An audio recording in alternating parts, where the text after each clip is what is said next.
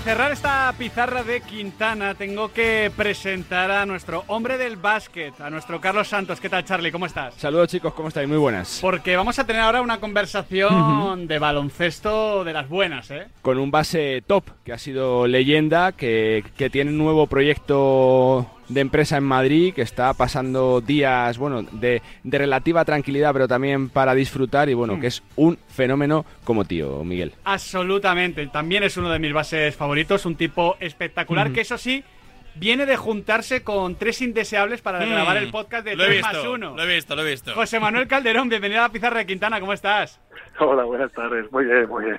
Oye, oye, oye, Calde, eh, Sergio, José, bueno, Anthony más o menos se Antonio salva. igual, sí. Vaya compañeros te has buscado para, para tanquear esta temporada, ¿eh? Pues sí, la verdad que ha sido que es que es una gozada estar ahí todos los martes y disfrutando y riéndonos y pasando un buen rato y encima, pues eso, eh, yo creo que con el grupo de y la comunidad, ¿no? Que ellos tienen, Sí. que hemos unido entre todos y que y que cada día está más involucrada, ¿no? En cuanto a preguntas, a ser parte de y a intentar, bueno, pues eh, pues eso, hablar de la NBA un poco desde otros puntos de vista, ¿no? Y creo que aquí en este caso cada uno tenemos uno diferente y, y la verdad que creo que es lo que lo hace especial, ¿no? Lo que yo tenía claro, Calde, es que cuando tú te retirases ibas a seguir muy relacionado con, con el baloncesto, ¿no? Porque te, escuchamos en los medios, estás en, en los CAPS, estuviste en la asociación de, jugadores. No tuviste ninguna duda de que tu vida iba a seguir girando en torno a la pelota naranja. Sí, yo creo que es difícil, ¿no? Después de tantos años separarte, ¿no? Yo creo que lo bueno es que he encontrado esa mezcla o ese mix, ¿no? De uno, la parte profesional, otro, luego tengo otra parte, digamos, más eh, de, bueno, pues de, de otras empresas, ¿no? Y otras cosas que, que me llevan también bastante tiempo, pero sí que es verdad que esto para mí es estar conectado, eh, lo mismo de mis colaboraciones en en la radio como este podcast de, de seguir este bueno pues estando con la gente dando ese punto de opinión un poco diferente personal y bueno pues eh, digamos de, de mi experiencia pues contar esas historias eh, bueno pues eh, que, que, que tengo y bueno y ver un poco ese punto de vista no de las cosas que están pasando estos días Calde, ¿cuál es tu función ahora como asesor en Cleveland? Cuéntanos un poquito más de este rol que estás llevando a cabo.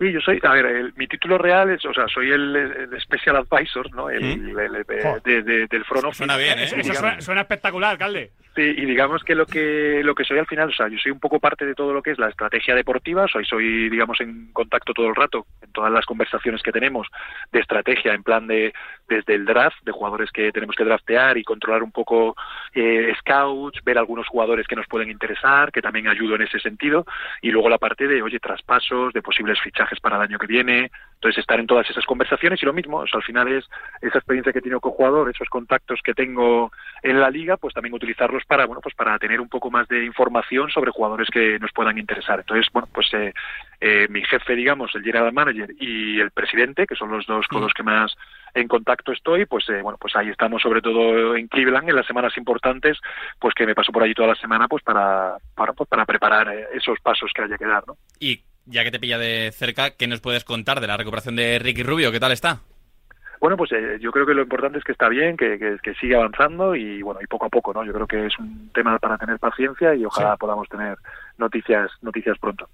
Yo, José, quiero preguntarte un poquito, cuando oyes que se habla de que la distancia se está cortando del baloncesto FIBA con el de allí, ¿qué piensas? Tú que has jugado contra las grandes selecciones, ¿no? De LeBron, de Carmelo Anthony, de Kobe Bryant, ¿ves que la distancia que se va cortando sí o sí realmente o no? A ver, yo José creo, Manuel. yo creo que baloncesto hay más en todos lados, yo creo que hay muy buenos jugadores, yo creo que la competición en sí sí que es un, es un problema, digamos, en el sentido de, de que realmente eh, eh, como equipo, yo creo que la NBA sigue siendo la mejor liga del mundo, están los mejores jugadores, pero que eso no quiere decir que yo creo que el baloncesto está creciendo en todos sitios y que no se gana como se ganaba antes a cualquiera, ¿no? Entonces yo creo que eso nos está pasando no solo con Estados Unidos, sino está pasando con España en cuanto a generaciones, eh, a otros países, unos crecen, otros bajan y yo creo que cada vez es más competitivo y no hay ese me presento y gano de 40 sin, sin sudar, ¿no? Yo creo que el baloncesto globalmente creo que es mejor eh, todo.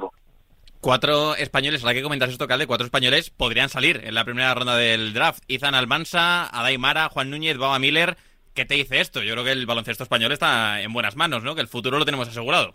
Sí, yo creo que ahora tenemos un grupo de gente muy interesante, de, de, chicos jóvenes que vienen haciéndolo muy bien en diferentes momentos ¿no? de sus carreras. Yo creo que, que también es verdad que llevamos mucho tiempo haciendo cosas bien en categorías inferiores, todos los clubes, eh, luego con las selecciones en la Federación Española.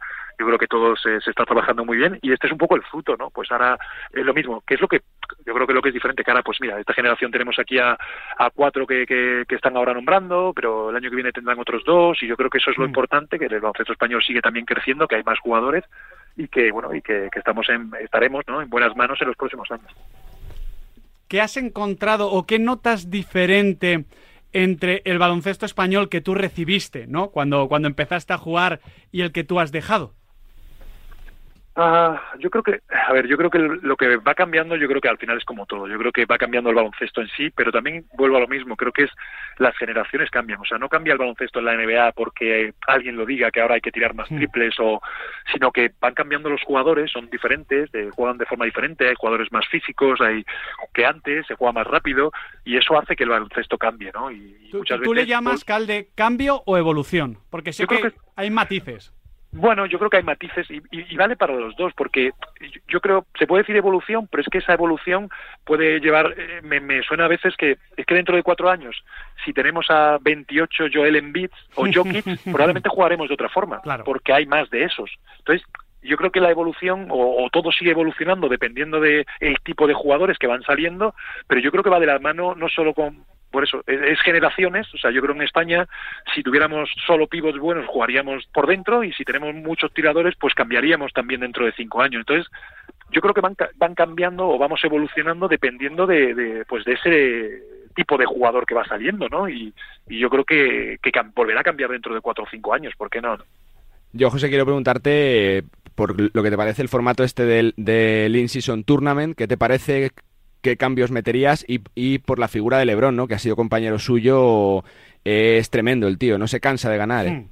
Pues mira, eh, me ha gustado mucho, yo creo que, que ha gustado mucho, eh, creo que, que, ha venido para quedarse y por supuesto va a haber cambios, ha sido el primero, ¿no? Y habrá cambios, pero cambios en plan pequeños, ¿no? Pues desde, no sé, desde el color de las pistas, que probablemente igual sean de otro color el año pasado, el año que viene. Necesario eso, Sí, sí, creo, ¿eh? hay que darle una vuelta, ¿eh, Calde? ¿Sabes? Que yo creo que, que, puede ser, ¿no? Que desde la tele pues no era, no era fácil y tal, pero yo creo que se ha conseguido lo que se quería, que era llamar la atención, que la gente se diera cuenta que ese partido era diferente, que no era un partido de liga regular, sí. o sea, que han pasado muchas cosas positivas y luego yo creo que Las Vegas, la semifinal y final han sido alucinantes, ha, ha sido muy buen nivel, la gente ha sentido que ese torneo tenía tenía era diferente y pues seguro que hay algunos pequeños cambios pero pero poco más no a partir de ahí bueno pues lo que dices de LeBron yo creo que abiertamente desde el principio dijo lo importante que era para él lo ha conseguido que sigue 21 temporadas en la NBA y sigue siendo el mejor cuando cuando hace falta y bueno pues impresionante.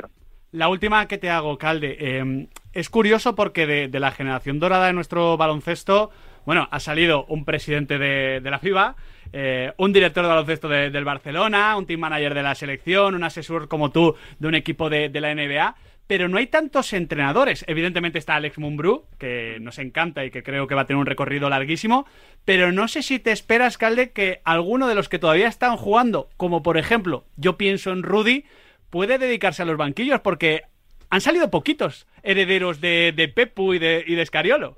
No sé si eso es bueno o malo, no sabría decir.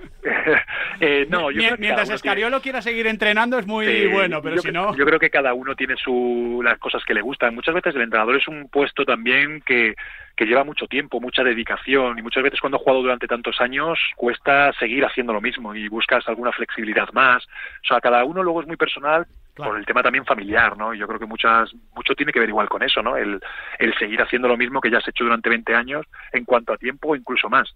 Y a veces necesitas tiempo para estar con tu familia y a veces no, no encaja pero, en mi caso, te, no te encaja pinta como alguno, entrenador, ¿no? ¿Te pinta alguno, Calde, alguno de los que todavía no sé, están? No veo nada cercano, la mm. verdad, no lo veo, no lo veo. Bueno, pues habrá que seguir intentándolo. José Manuel Calderón, de verdad, un auténtico placer. Gracias por pasarte por la pizarra de Quintana. Nada, un placer y nada, hasta la próxima.